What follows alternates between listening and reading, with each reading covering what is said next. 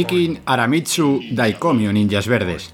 Aquí estamos una vez más en nuestra aldea, ese espacio creado para cultivar nuestro conocimiento sobre medio ambiente y aumentar nuestra conciencia ambiental. Todo ello para poder llevar una vida más verde al mismo tiempo que conseguimos que más gente se una a la causa. Si quieres que esta nuestra aldea cada vez tenga más ninjas verdes y llegue a más gente, no olvides darle me gusta al podcast y suscribirte en tu reproductor habitual, para que no te pierdas nada y nos ayudes a seguir generando contenido. Y en nuestro objetivo de convertir simples ciudadanos en ninjas verdes, esta vez vamos a seguir hablando sobre salud planetaria. Esta va a ser la segunda parte del programa La Salud Planetaria, el programa que hicimos de la mano de Xiaomara Cantera y Fernando Valladares, hablando sobre su libro La Salud Planetaria, que escribieron junto con Adrián Escudero, en la primera parte ya mencionamos varios temas y varios aspectos ambientales que pueden afectar a todo lo que viene a ser eh, las problemáticas ambientales que nos enfrentamos en nuestro día a día y como generación. Y de hecho, eh, ahora volvemos a tener una gran decisión que tomar, eh, ya que volvemos a estar delante de unos procesos electorales. Y estamos viendo que determinados partidos están optando por dejar a la ciencia un poco de lado. Entonces, eh, este programa seguramente sirva para seguir dando que pensar, para reflexionar y para dejaros pues unos deberes para el verano, para que podáis pensar con tranquilidad y en vuestros momentos de relax sobre todas esas cosas que están afectando al planeta Tierra, que a los ninjas nos gusta llamarlo planeta vida, que es donde, donde vivimos y donde convivimos con el resto de seres que lo forman. Eh, en el programa anterior eh, terminamos hablando sobre renaturalización, rewilding y todas estas vertientes. Y en, este, en esta segunda parte vamos a enlazarlo directamente con la problemática del mundo rural cómo todo pues, este abandono eh, está suponiendo también unos problemas de gestión forestal y ambiental que están desencadenando una serie de problemas como pueden ser los incendios forestales que en esta época eh, vuelven a ser protagonistas por desgracia una vez más. Así que con esta pequeña introducción os dejo ya con la segunda parte del programa, la salud planetaria. El ninja verde. El ninja verde. Eh, un poco, un poco juntando todo esto junto con de la, junto con la agricultura que hemos hablado antes, ya ha empezado a salir lo del mundo rural. Actualmente el abandono rural también nos ha supuesto que se modifiquen los ecosistemas de como eran hace 100 años. Y al mismo tiempo se modifica la economía de esos sitios, o sea, y de esos lugares y de esos habitantes, como ha dicho Xiomara, de la gente de esos sitios. Entonces a mí el mundo rural me parece que es un nicho de oportunidades tanto para la economía como para la gente como para la propia naturaleza. Y es algo que todavía yo creo que no nos hemos dado cuenta de, las posibilidades o de, eso que tenemos ahí que puede ser pues como casi el cáliz de Indiana Jones. Eh, lo estamos maltratando. La verdad es que estamos tratando el medio rural como el, el cuarto trastero donde ponemos todo lo que no queremos tener cerca, los eh, molinos tutiplén, los paneles fotovoltaicos, las macrogranjas, eh, embalses que no ah, sirven mucho, toda la infraestructura de polígonos. Al final vamos echando allí como si fuera infinito y como eh, todo lo que no nos gusta, ¿no? Incluso en el territorio tenemos muchos norte-sur, ¿no? norte-sur eh, en, España, pero incluso el otro día estábamos hablando en Cataluña, ¿no? que en, la parte norte estupenda, bellísima de Cataluña no quieren aerogeneradores y como no quieren, no hay. Y las centrales térmicas y nucleares se concentran en el sur, la petroquímica se con... Entonces, hay como ese trato, que en este caso norte-sur se ilustra muy bien, eh, con, esa, con, esa, mm, con esa condescendencia de, ay, nos vamos a preocupar un poquito del medio rural, pero que siga siendo el estercolero y el, sitio que nadie, eh, que, recibe todo lo que nadie quiere. Rescatando un poquito más lo del rewilding, porque conectan las dos, los dos temas mucho, deciros que, por suerte los proyectos eh, van dando vueltas y se van filtrando y se van enriqueciendo y se van depurando. Y este ejemplo que os ponía del Alto Tajo no es el mismo el que se plantea ahora en el 2023 que el que se planteó hace 5 o 10 años y en parte se han sacado algunas especies mm, muy esotéricas y por supuesto se ha metido mucho la participación de la gente. Se va aldea y pueblo por pueblo, de los pocos pueblos que quedan y de la poca gente que quedan en esos pueblos, contándoselo, mm, abriéndose a sus sugerencias, viendo en qué parcelas, en qué territorios, sumando y comprando hectáreas de terreno abandonado, en, bosques que se estaban prendiendo fuego, que tenían riesgos de fuegos, eh, que no usaba nadie para nada, que no había mm, gente en el territorio para gestionar nada, y se están dándole una nueva, una nueva mirada, aliándose con esa parte de la naturaleza que en parte es muy natural y en parte es un poquito mm, esotérica, y ahí es donde a lo mejor hay que hacer alguna concesión. A mí me encantaría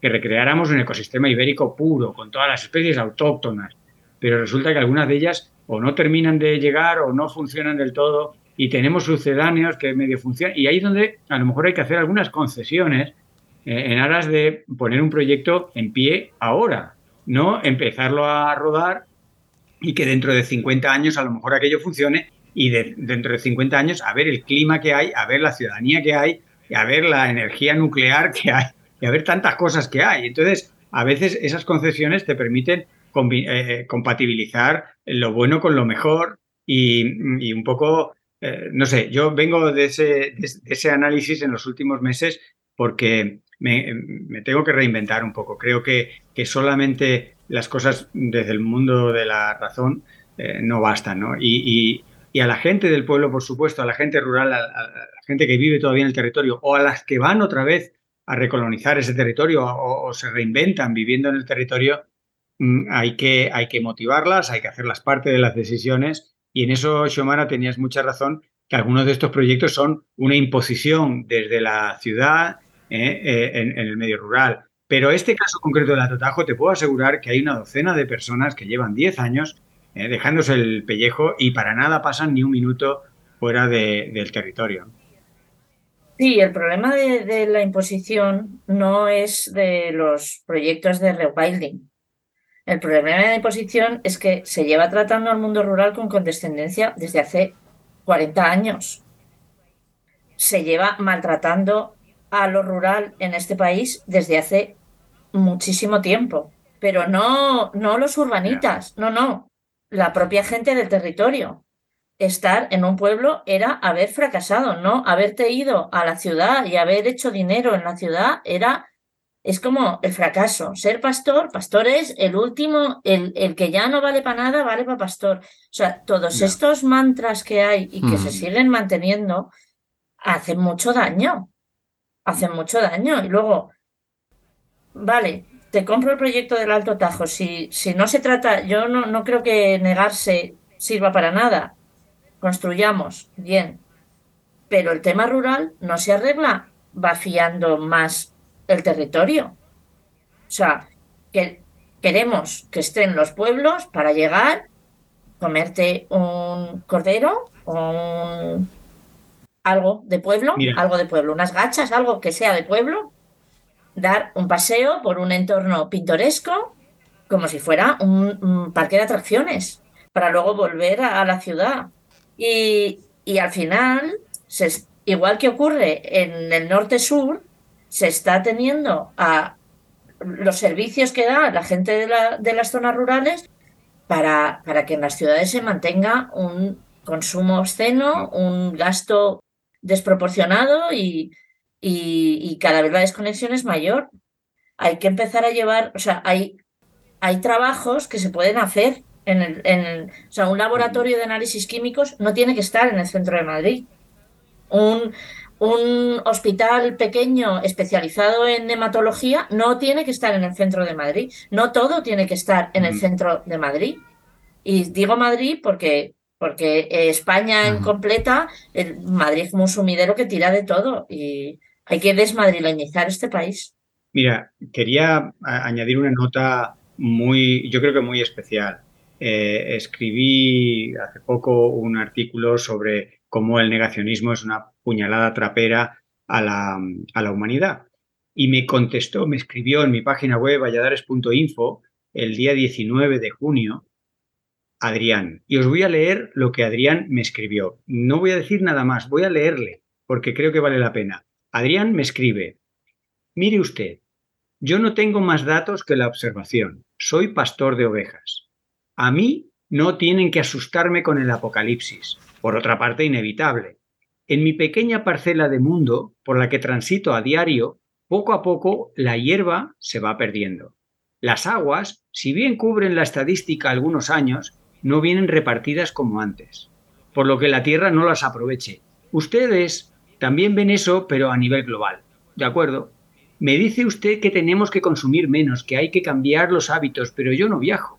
Rara vez voy a bares, solo cuando me convidan a alguna boda o comunión. La ropa de mi armario cabe en dos bolsas de esas del súper. Tengo unas botas de montaña, unas zapatillas de deporte y unos zapatos finos.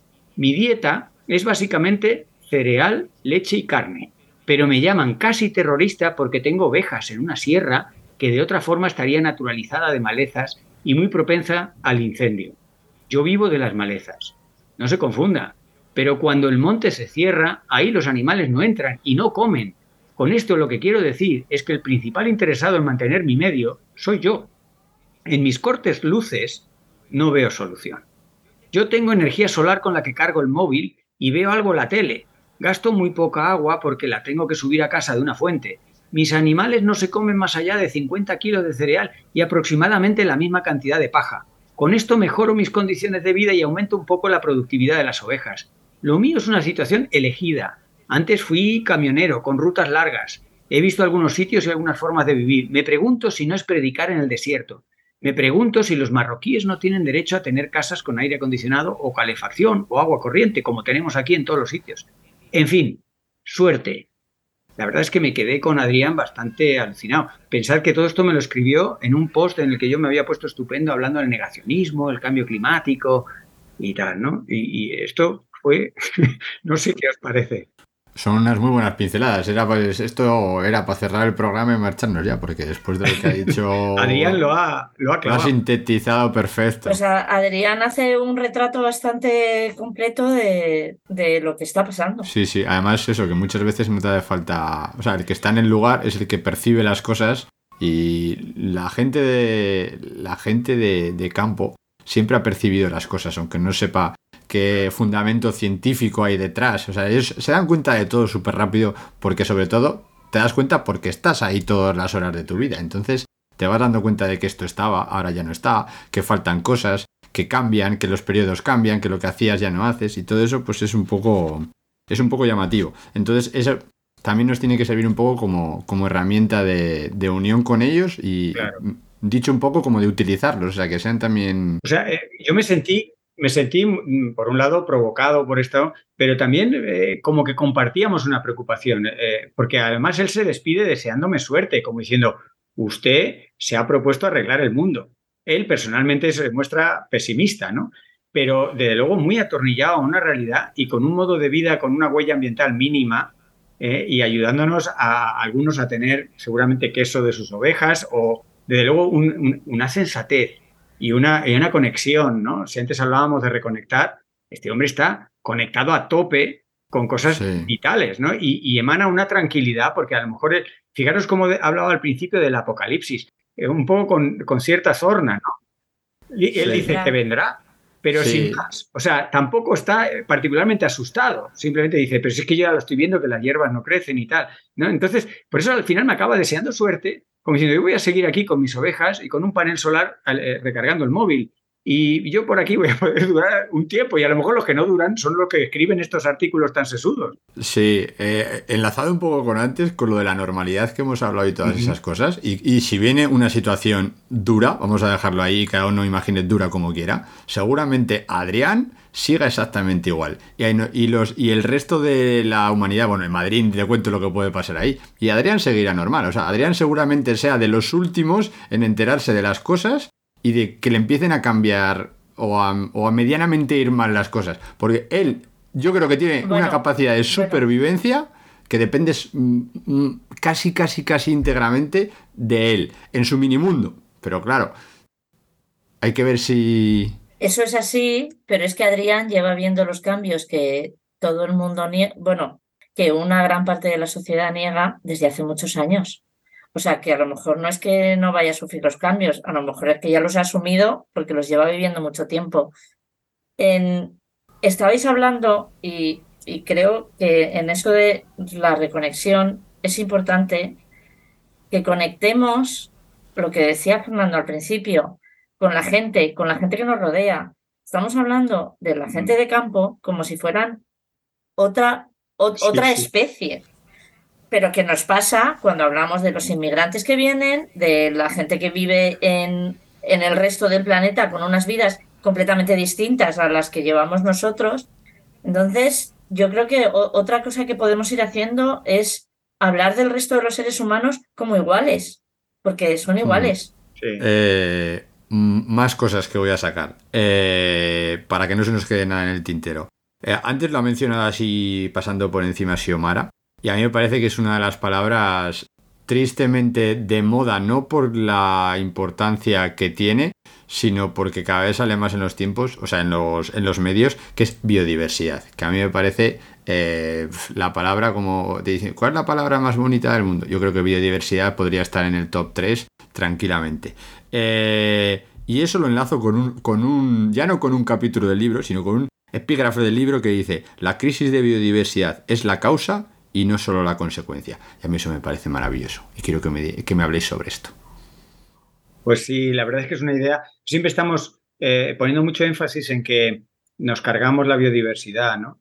Y, que, bueno, pues eso conlleva todos los sentimientos de culpa, todos los programas de conservación, etcétera, etcétera. Pero em, a mí me gusta también provocar en el sentido inverso, que es que eh, la pérdida de biodiversidad eh, está generando en nosotros, en nuestro mundo, un montón de cosas. ¿no? La misma COVID que antes hablábamos. ¿no? Eh, eh, hay muchos problemas en el funcionamiento. Por ejemplo, para atenuar los impactos del cambio climático, nos estamos quedando sin especies de animales y plantas que funcionando atenuarían, nos ayudarían a adaptarnos un poco a esa parte del cambio climático que ya está aquí. ¿no? y vamos perdiendo especies y las echamos de menos cuando lo que echamos de menos es la función y los científicos eh, hace tiempo y personas como Adrián conectadas al territorio eh, sabían que esas hierbas, que esas plantas, que esos animales eh, cumplían determinadas funciones.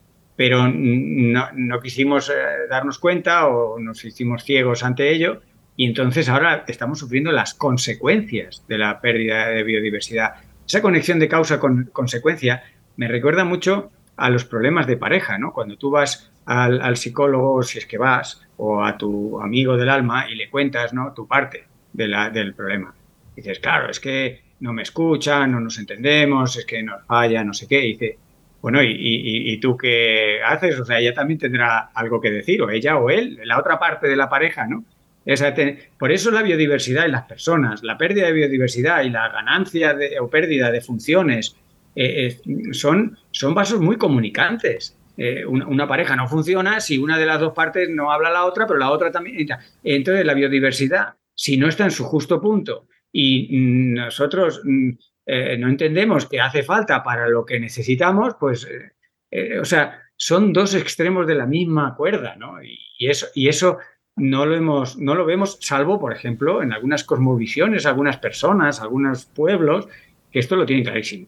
¿No? y que no, hacen, no se hacen tantos líos como nosotros. Es el mundo, cuando hablo de nosotros, me refiero sobre todo al mundo occidental, que ya desde, desde la Edad Media y con todo el desarrollo filosófico y la cosmovisión del mundo occidental, es alejarse de la naturaleza y, las especies, pues bueno, pues yo, a mí me gusta coleccionarlas, a otro le gusta cazarlas, a otro le gusta fotografiarlas, a otro...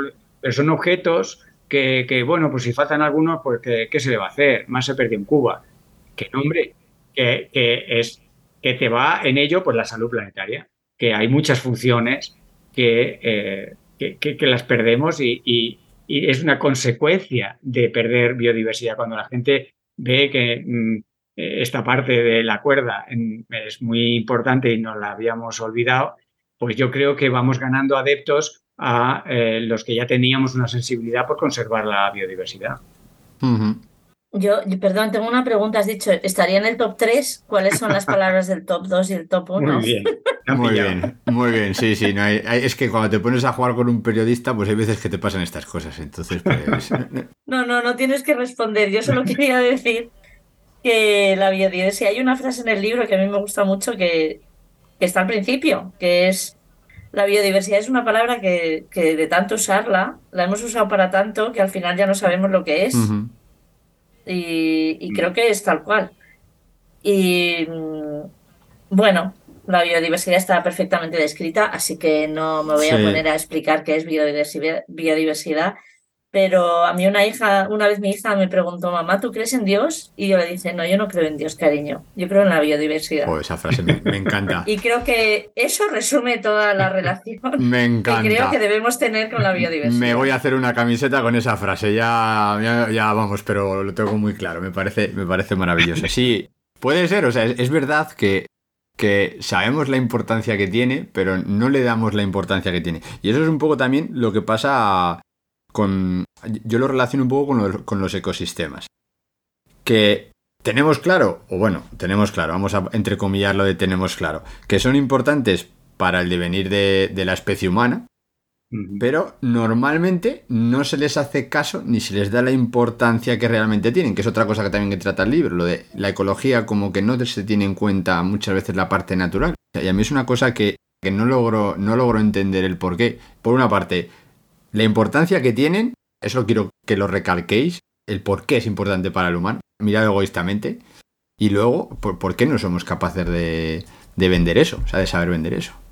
Pues, pues son básicos para el humano porque nos proveen de una serie de servicios que de otra forma no podemos generar, desde, desde el oxígeno al agua potable o, o bebible, eh, pasando por la polinización o, o, o, el, o, la producción, o sea, los productos que nos dan, madera, setas, caza, o sea, suponen, suponen nuestro sustento, uh -huh. básicamente. Y la otra parte de la pregunta... Esa ya la contesto yo. Venga, pues ya está, perfecto. Vale. Equipo ninja. Eh, ahí estamos. Mira, el, el, el asunto del por qué eh, hay dos, por, dos contestaciones y nunca tengo muy claro qué fue primero. O sea, no, no, cuando las voy a contar, no es que sea ese el orden necesariamente. Pero, por un lado, no hacemos eh, caso o no le prestamos atención a la biodiversidad y a los sistemas naturales porque culturalmente eh, las grandes religiones, sobre todo hablo del mundo occidental, el mundo que se ha ido expandiendo de forma invasiva y, y demás sobre las demás culturas, los demás pueblos y demás. ¿no? Este, esta forma de vida que ahora se ha traducido en una especie de capitalismo, pero que en el fondo es una concepción de que la naturaleza está a nuestro servicio. Yo os invito a que leáis el Génesis. Yo tampoco creo en Dios, ¿eh? pero la Biblia es el libro más, más vendido y menos leído. Para eso ya los, los que ejercitan en la profesión te, te mandan al catecismo. Lo que hay que leer es el catecismo, pero tú te compras la Biblia, ¿no? Eh, pero la Biblia no se lee y la Biblia es muy sorprendente. Es un libro que es un copy-paste, ya se sabe que se ha reconstruido históricamente muchas veces, entonces pues muchas cosas son anacrónicas, fuera de tal. Pero el Génesis, las frases esas de creced, eh, multiplicaos, henchid la tierra, no paran ahí. Esa parte ya es digamos, cuando uno entiende la demografía donde nos ha llevado, pues es como para decir, en fin, no lo toméis literal, no henchid tanto la tierra. Pero bueno, pero es que si sigues leyendo, se te van poniendo los pelos como escarpias. No hay que leer mucho, ¿eh? Son dos líneas más. Pero te va narrando con una crudeza de otras épocas, pero que han sobrevivido a la actualidad, que las especies son para nosotros eh, y que están a nuestro servicio y que debemos explotarlas o juzgarlas, sobreexplotarlas, maltratarlas. No lo dice así exactamente, pero el texto, con un lenguaje antiguo y desfasadísimo, eh, es el origen de esta relación asimétrica en la que son objetos y los únicos sujetos en la naturaleza somos nosotros. Algo que se desarrolló luego conceptualmente, como decía, en la Edad Media, en el Renacimiento, y ya surgió, digamos, todo el marco filosófico, antropológico, antropocéntrico, donde nosotros estamos en el centro de la humanidad. Ya quemaron a algún científico por decir, oye, que no es el Sol el que gira alrededor de la Tierra. blasfemia. No, no se pudo negar aquello y al final dijeron, bueno, pero todo el universo en realidad está al servicio del, humano, ¿no? Eso nos ha quedado ahí. Y esto es uno, no sé si eso fue antes o después o, o en paralelo al otro por qué. El otro por qué es hacer dinero. O sea, el, negocio se, se, pone como prioridad en prácticamente todo. Entonces, si yo puedo hacer dinero con el maltrato animal y luego hacer dinero con los que eh, mm, controlan el maltrato animal, hago dos veces dinero. Y al final todo es dinero. Yo las especies, la diversidad, la compro, la vendo, la maltrato y la conservo. Hago todo lo que me dé dinero. Entonces, porque en realidad lo que no hay es ningún respeto, no hay, no hay ningún cariño, no hay ninguna empatía, que de eso ya se ha encargado pues las religiones monoteístas de nuestro entorno, ¿no? De, de, eso está a nuestro servicio. Por tanto, si hemos decidido que en nuestros servicios hacer dinero, hagamos dinero sin ningún escrúpulo. Que los tenemos en las eh, macrogranjas eh, con unos huesos que se rompen, que se vencen sobre su propio peso, no importa. Hacemos una ley de maltrato animal y ponemos que quedan excluidas las macrogranjas. Eh, porque lo importante es hacer dinero. Aquí el respeto y el cariño y la empatía, ninguno, que, que ellos no son de los nuestros. Entonces, hay toda una transición, ¿no? Desde el utilitarismo más crudo hasta los animalistas más sofisticados que, o, los, o los animistas y todas esas visiones, ¿no? De no pises una hormiga que, que es también un ser vivo y tal, y tú igual te reencarnas en hormiga. Hay todo un gradiente, ¿no? Entre los más bestias eh, eh, sin escrúpulos y los ultrasensibles con los sentimientos y que ahí entramos en, en temas esotéricos y difíciles de hablar en términos racionales ¿no? con los animales sintientes. Que, yo siempre procuro decirles que hasta las plantas eh, sienten. Y, si un sipuncúlido es sintiente, no sé. Eh, en fin, que nos metemos en unas arenas, pero lo, hablo como una especie de gradiente que existe en nuestra sociedad, pero que mayoritariamente todavía nuestra sociedad explota eh, de una manera sin escrúpulos a todos los demás organismos porque mm, nos hemos, digamos, armado de una moral y una ética que nos permite hacerlo y ahora ya tenemos un sistema socioeconómico que ha optimizado esa explotación, pero que, pequeño detalle, nos está llevando a violar los límites planetarios y otro pequeño detalle está atentando contra la salud planetaria, la salud de las personas, la salud mental, física de todos nosotros. Entonces, quizá por esas violaciones de saludes y de límites planetarios podamos hacer entrar en razón a más gente, porque hay a los animalistas, por así decirlo, que supondrían el extremo, no hace falta convencerles de nada. Ellos ya tienen una sensibilidad extrema por todo lo vivo, ¿no? Pero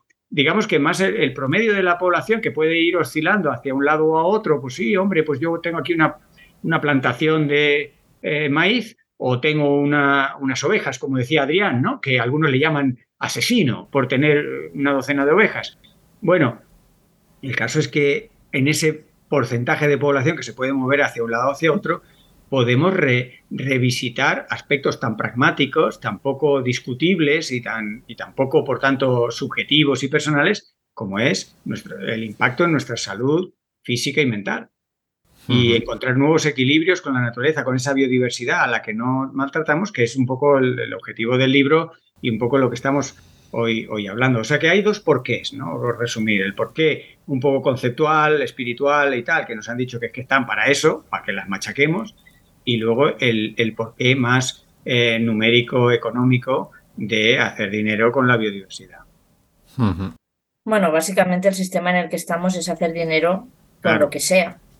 Sí, sí, total. Porque, porque res- no hay respeto ya por Ni por nada. nadie. O sea, se puede Ni hacer por dinero ya. Ni por nadie, no, no por nadie. Bueno, por nadie y según el tono de tu piel, no sé si te están, entras dentro del catálogo de humanos Total. posibles. O sea, es, es muy bárbaro. Pensamos que eso son cosas de otros siglos. Por eso uso mucho la palabra anacrónica o anacrónico.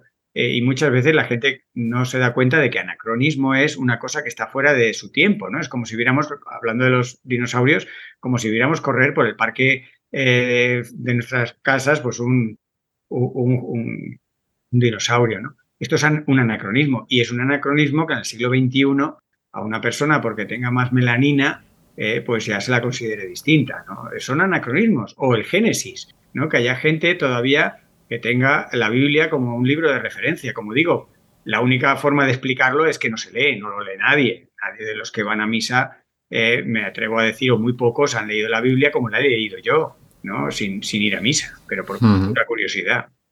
Mm, Vale. Eh, un poco lo habéis, lo acabáis de mencionar ahora. Ya ha salido el capitalismo, que para mí es, es una. Yo lo veo como, como una herramienta. Eh, y, y os quería sondear, a ver qué pensáis vosotros. Porque nosotros en la aldea varias veces hemos comentado que los ninjas tienen un poder, y es el poder de usar el capitalismo contra el capitalismo. Porque es una herramienta de acción y de protesta. En función de lo que tú consumas, puedes hacer que ciertas cosas vayan hacia un lado o hacia otro. Es como aprovecharte de la debilidad del sistema. Un poco Matrix. Estás ahí como dentro del sistema y utilizarlo. Entonces, a ver qué me, qué me comentéis sobre esto. Hombre, el sistema capitalismo, capitalista es sobre todo un, un sinsentido, porque se basa en un crecimiento continuo, eh, en un sistema, en un planeta que tiene unos límites bien definidos, como hemos hablado ya un par de veces en la entrevista. Cambiar el sistema desde dentro, pues, hombre, yo toda acción que uno haga, desde consumir local hasta no consumir, es valiosa. Pero, pero creo que van a hacer falta más cosas que la acción individual, porque, bueno, Fernando ya lo ha dicho muchas veces, aunque todos hiciéramos todo muy bien y no consumiéramos, y el problema de las emisiones seguiría ahí. Y me parece que el, el sistema es tan grande que, no sé, yo solo veo la revolución por, Por todos lados. solo veo que es posible un... O sea, va- yo creo que va a haber una catarsis en algún momento. No sé si a lo largo de mi vida, no sé si en los próximos tres años, no sé si en los próximos 100, pero creo que una catarsis va a haber. Claro, bueno, creo que, que yo me atrevo un poco a construir sobre lo que dice Xiomara. Creo que es muy importante el, el comportamiento individual, esos ninjas eh, utilizando la fuerza del contrario para tumbarlo, eh, pero, pero creo que efectivamente hace falta algo más. Yo siempre hablo una especie de triángulo en el que estamos metidos, que uno de los vértices es la ciudadanía, es la gente, somos todos. Otro de los vértices es el sector privado, sobre todo las grandes empresas, y otro de los vértices es eh, los representantes políticos, ¿no? Y, y, cada uno tiene un papel que muchas veces se nos olvida. Se pone a veces demasiado peso en el consumo responsable y el, y el individuo al final tiene una mochila impresionante porque tiene que saber inglés para leer las etiquetas extranjeras, tiene que ser un padre o madre responsable, tiene que mm, saber de democracia, de sostenibilidad, de gases de efecto invernadero y encima se le dice que tiene que reciclar correctamente y elegir bien la bicicleta para ir al trabajo y, y suma y suma y suma. Entonces a mí me parece que eso es una forma también de cierto negacionismo por parte de los otros dos vértices del triángulo de, de sí, sí. los gobiernos y de las empresas de asumir su parte de responsabilidad en el cambio que necesitamos. ¿no?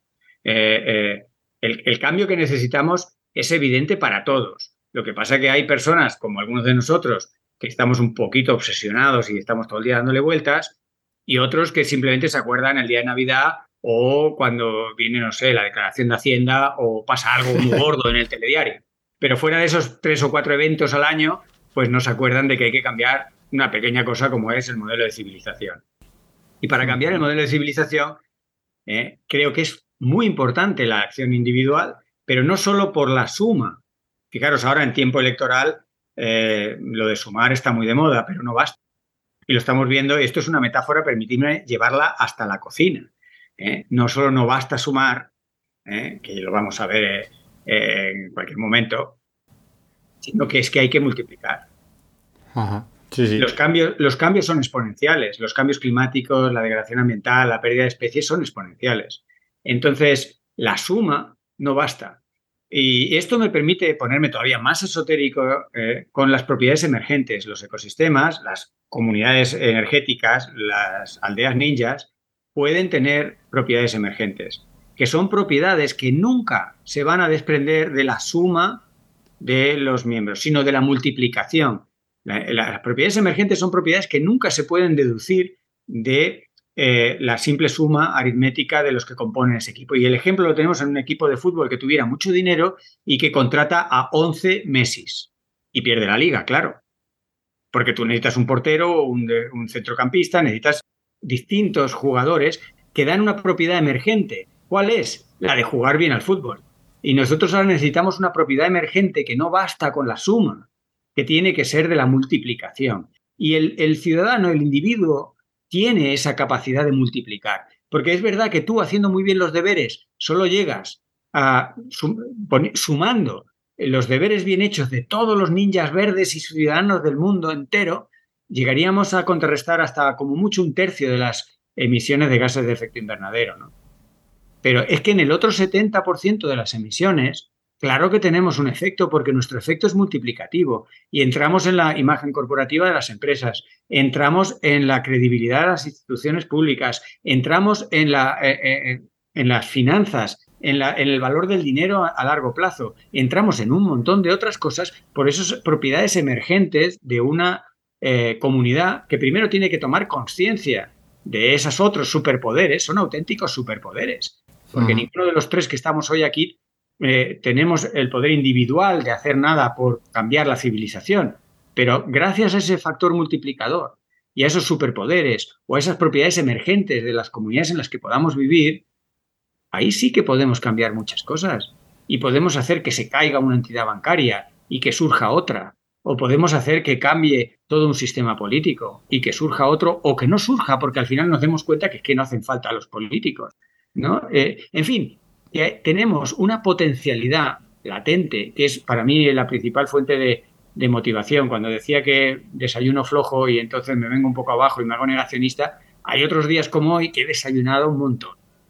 Y hoy ah. me vengo arriba con pensamientos como este, como para decir, no es solo eh, consumiendo responsablemente, no es solo utilizando las trampas, como decías, eh, que los ninjas verdes pueden utilizar para el sistema y tal, no solo eso, tenemos otros superpoderes latentes eh, que yo creo que podemos, en, un buen contexto, en un contexto informado, empático, de confianza, eh, podemos hacer un trasvase eh, a otra civilización. Por eso mi nuevo libro, que ojalá algún día hablemos de él, se llama La Red Civilización, porque creo que es posible. No es fácil, no es muy probable, pero es posible. Y basta que sea posible para que a mí me, me dé aliento, ¿no? Y para que me ponga tan exaltado cuando hablo de estas cosas. Bueno, y sobre todo que, eh, más allá de, cuántas emisiones puedes tú eliminar modificando tus, tu línea de vida o cuánto, o cuánto puedes ahorrar al, al medio ambiente o mejorar el medio ambiente desde tú como persona, no solo hay que sumar eso, hay que sumar también el efecto el efecto que produces en otras personas, convirtiéndote en un ejemplo, porque lo que tú haces se convierte, que tú vayas en bici por la ciudad no va a cambiar las emisiones de la ciudad, pero estás animando a otra gente a ir en bici por la ciudad. Y a lo mejor dentro de unos años no vas tú sola en bici por la ciudad, vas tú y un montón de bicis más. Entonces, el efecto del ejemplo que das, el, el generar modas, crear pues eso, y además eso es, el, mundo va muy rápido para bien, o sea, para mal, pero también para bien. Entonces, hay que agarrarse ahí. No, no, es un, ejemplo, es el, ejemplo de contagio, en este sentido, en este caso positivo, ¿no? De dar ejemplo, es una propiedad emergente. Al final, eh, eso no se podía desprender de la suma aritmética de ciclistas, ¿no? esos ciclistas han generado un efecto de, ejemplo que al final ha, multiplicado o potencialmente puede multiplicar los ciclistas en una ciudad. Y esto es una razón potente para la esperanza en un entorno en el que predominan las malas noticias. Ya, ya hace poco tuvimos en, la aldea un problema sobre, o sea, un programa sobre movilidad sostenible y se habló mucho de la bicicleta. Y a mí me gustó una frase que dijeron que es el único medio de transporte que cuando tú lo utilizas beneficia a los demás. O sea, y eso es, eso me parece, me pareció maravilloso. O sea, es en plan, ya eres dadivoso a más no poder. Entonces, bueno, aprovechamos, si no lo habéis escuchado todavía, volvéis para atrás y lo ponéis. También mencionar que Fernando se acaba de autoinvitar para la tercera temporada a hablar de su nuevo libro. Todavía no lo sabe, pero ahora ya tenemos, tenemos constancia de ello. Y, ya vamos a, ir, vamos a ir terminando poco a poco, porque han salido un montón de, un montón de temas. Y a mí la, la cuestión que me surge siempre cuando termino o tengo este tipo de conversaciones es, yo esto lo tengo súper claro, lo veo todo súper claro, súper nítido, pero ¿por qué después de todo lo que hemos citado en el programa, de los problemas que hemos mencionado, de las consecuencias, de las demostraciones científicas que hay de todas estas cosas, ¿por qué en 2023 seguimos sin hacer nada de calado a nivel global? Y luego, ¿por qué la sociedad o parte de ella parece indiferente al problema? O sea, como si no fuese con, si fuesen una especie distinta a la nuestra. Habla, Shomara. Pues, pues por ahí hay una parte de miedo al cambio hay, hay otra parte de, de vivir dentro de un saco, porque mucha gente vive dentro de, no sé, es, no sé, solo ven Netflix, no lo sé. claro, y, y, al final lo que, es, lo que es necesario es cambiar un sistema. Y, y claro, da mucho miedo.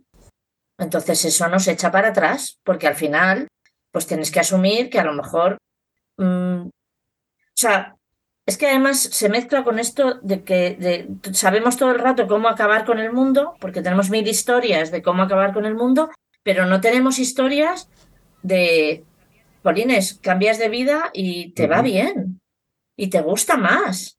Dejas de cambiar tu armario todos los, bueno, todas las temporadas, porque antes se llevaba el fucsia y ahora se lleva el morado, y, y dejas de hacerlo y de pronto estás más tranquilo. No hay historias de esas, con lo cual cada vez que se habla de hay que reconsiderar, hay que decrecer, hay que... La imagen es que te vas a meter en una cueva y vas a vivir como Adrián, no, peor, porque no vas a tener ni agua, ni luz, ni internet. Entonces, claro, hay que empezar a, hablar también de todo lo bueno, que, que, nos gusta mucho hablar de la catástrofe y del drama, pero hay que empezar a hablar en positivo, que a veces es difícil, pero hablar de todo lo bueno que tendría, pues yo qué sé, no tener una habitación llena de juguetes de plástico que no sabes qué hacer con ellos porque te volviste loco unas navidades, no sé. Bueno, quería hacer una salvedad, ahora que hemos hablado del pastor Adrián, que el tercer autor de este libro somos tres, ¿no? Xiomara, Fernando, y el tercero en discordia es también Adrián, pero no es el pastor. No sé cómo hubiera salido si Adrián, el pastor, hubiera, hubiera tomado ahí las riendas. Hubiera quedado seguramente un libro muy provocador y muy interesante. Pero bueno, ha sido Adrián Escudero, catedrático de Ecología de la Universidad Rey Juan Carlos, que también es todo un personaje y que, y que algún día seguramente merecerá estar por aquí porque tiene opiniones muy fundadas y a veces tiene una forma muy interesante, ¿verdad, Xiomara, de, contar las cosas? Sí. Y lo que quería añadir sobre lo que ha dicho Xiomara del miedo que nos da a cambiar y, de que vivimos en una especie de saco, es verdad que a veces nos rodeamos de cosas que así nos hacen no cuestionarnos mucho, o, etcétera. También hay un, hay un problema que con programas como este estamos quizá contribuyendo a resolver, o en parte, ¿no? Que es el que no sabe claro yo me encuentro que mucha gente se, hace muchas trampas hablando eh, con eufemismos, dándole vuelta a las cosas, no llama, el mismo, la misma palabra de crecimiento, ¿no? que mucha gente dice, no, es que habría que llamarla de otra manera, porque es que el de crecimiento no vende, y yo digo, ya estamos. O sea, de lo que se trata es de vender. Yo no tengo ningún inconveniente en cambiar la palabra de crecimiento por otra, o sea, no, no es por eso, pero de crecimiento económico no te deja margen para ninguna duda. Y sin embargo, por ejemplo, cuando estuve con un grupo político en la isla de Menorca, me decía, Fernando, fenomenal lo que nos has contado. Nosotros también en nuestro partido apoyamos el decrecimiento, solo que lo llamamos transformación. y digo, ostras, caray, pues es que transformación en, en la mente de cada uno significa una cosa. Sí. ¿eh? Mis hijos hasta hace poco tenían unos Transformers. Sí, sí. ¿Qué es transformación? Hemos pasado de Jurassic Park a Transformers. Eso a mí no me vale. Y eso forma parte de lo que quiero decir de que a veces nos buscamos eufemismos que suenen bien, porque la realidad es a veces muy áspera, ¿no? Y, y volviendo un poco al símil que hablaba antes de la pareja, ¿no? Que me puse ahí un poco estupendo a hablar de que la pareja y no sé qué. Bueno, pues eh, muchas veces los asesores sentimentales o los consejeros matrimoniales o los psicólogos que atiendan a una pareja que hace aguas, un poco su papel es hablar claro. Es decir, a ti no te gusta sexualmente tu pareja. Corso, qué- qué vergüenza, anda, ha dicho, eh, me ha gustado sexualmente, pero si nosotros llevamos 40 años. Bueno, ya. Pero igual de esto no habíais hablado. No sé. Muchas veces eh, nos falta ese paso de hablar claro. Eh, tenemos una tendencia también a, a- a convencer o morir. Y esto, esto empobrece mucho las conversaciones, no, no es convencer o morir, es hablar claro.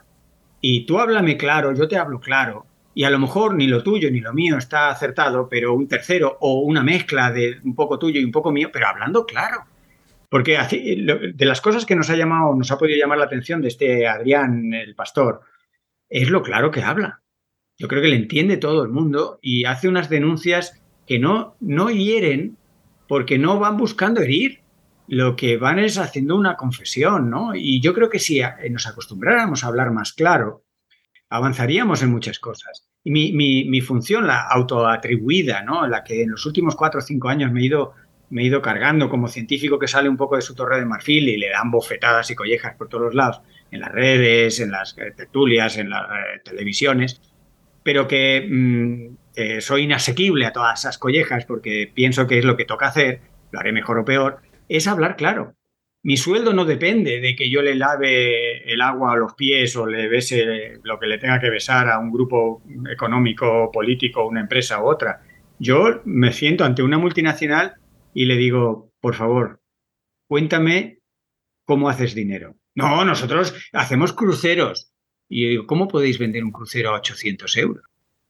Pero si cuando llegáis a la ciudad de Valencia le sacáis toda la electricidad y le dejáis una tonelada de mierda, eh, no he entendido tu negocio. Retóricamente, pero lo que estoy es animándolo a que me hable claro Sí, sí. a que me diga que ellos cuentan con que las externalidades de su negocio las pagamos todos. Digo, hombre, así yo también hago negocios sin haber estudiado empresariales.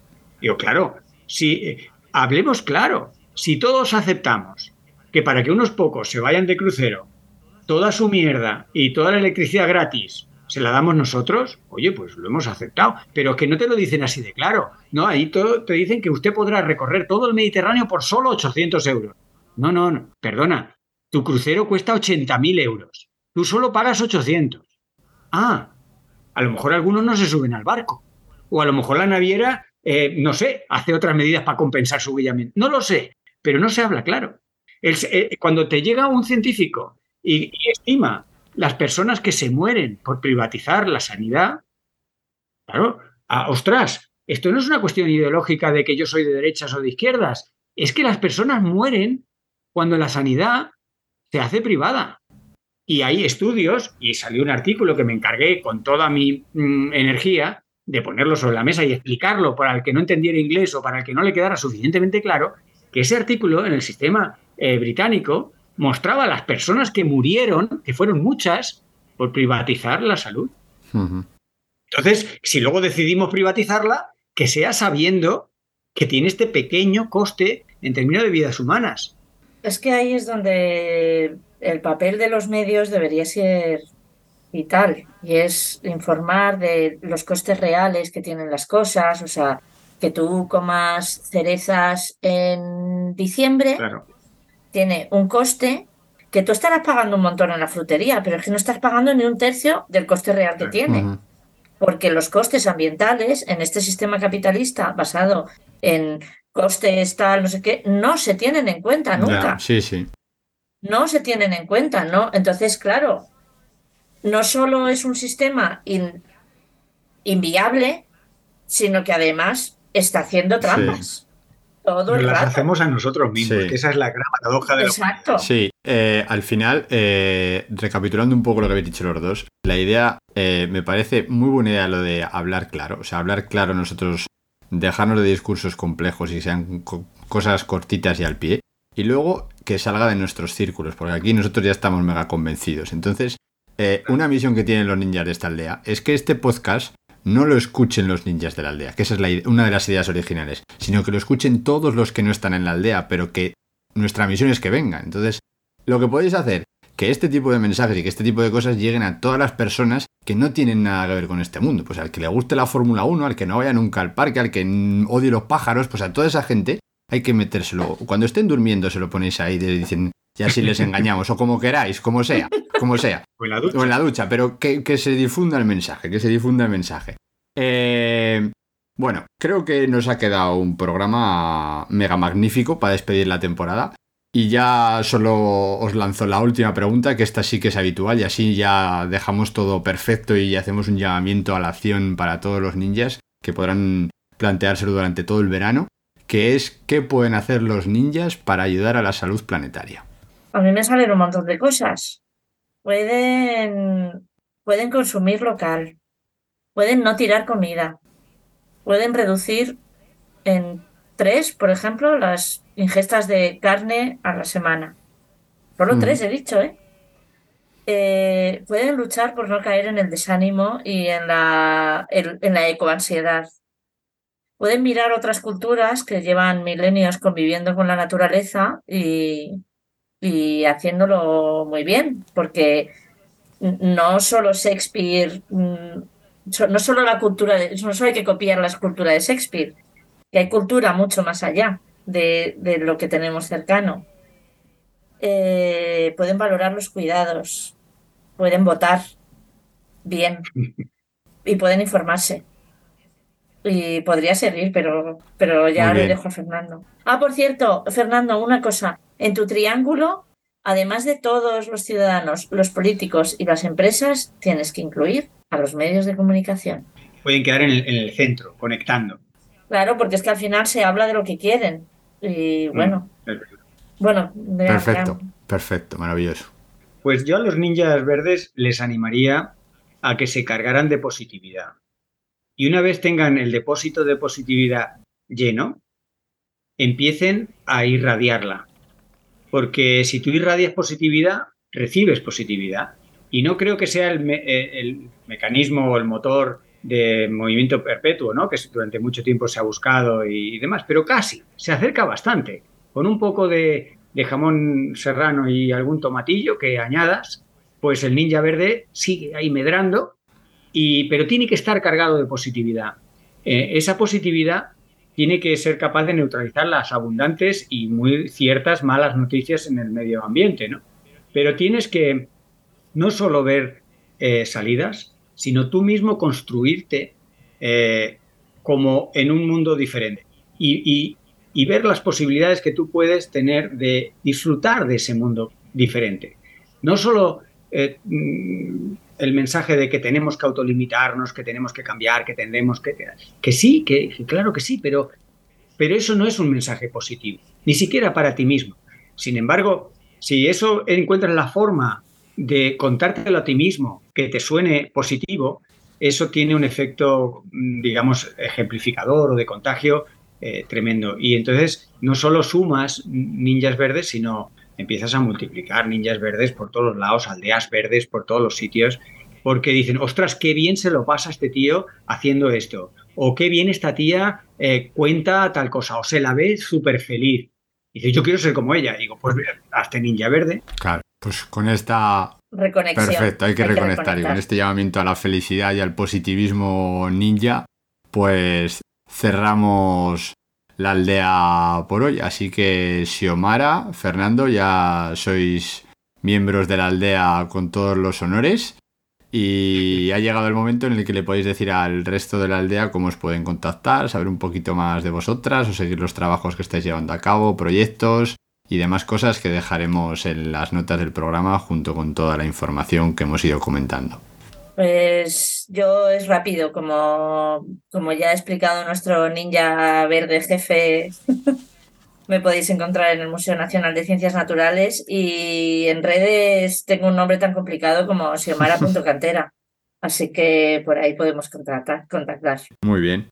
Pues a mí me buscáis en mi web valladares.info o en las redes, mm, en YouTube, en Instagram, como La Salud de la Humanidad, que es como mi proyecto así fundacional. Y en algunas eh, redes como Twitter o así, conservo todavía mi identidad eh, como Fernando Valladares o Fernando Vallada, porque en Twitter no caben más caracteres. Pero estaré encantado de, que, me hagáis llegar vuestros comentarios y allí veréis, casi todos los días subo algún vídeo, alguna pieza de información y voy muchas veces sin filtro, para lo bueno y para lo malo. Pues muy bien, así terminamos nuestra aldea de hoy, terminamos también la segunda temporada, os hemos dejado muchos deberes para este verano. Eh, os animamos a que os suscribáis al podcast si os ha gustado y le deis difusión, esperamos eh, los comentarios que nos dejéis sobre este capítulo doble que hemos tenido, esperamos también vuestras opiniones, ideas, nuevas propuestas o sugerencias para los futuros capítulos de la tercera temporada. Todo esto nos lo podéis facilitar a través de nuestras redes sociales buscando la capucha verde en Facebook, Instagram o Twitter como el Ninja Verde. También nos podéis escribir directamente por email al ninjaverdeea.gmail.com. Todo esto, como os hemos mencionado antes, os lo dejaremos en las notas del programa. Por último, deciros que pertenecemos a la red Podcastidae, la red de podcast de ciencia, medio ambiente y naturaleza. Y recordad, Hacen falta ninjas verdes. Haces falta tú.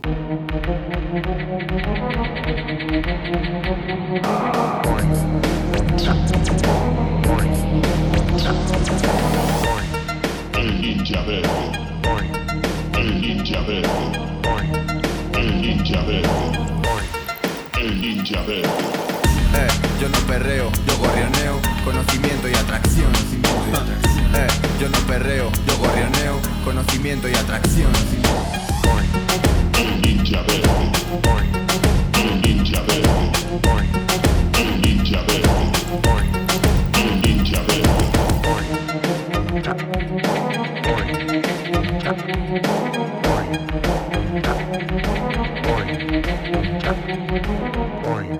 El ninja verde. El ninja verde. El ninja verde. El ninja verde.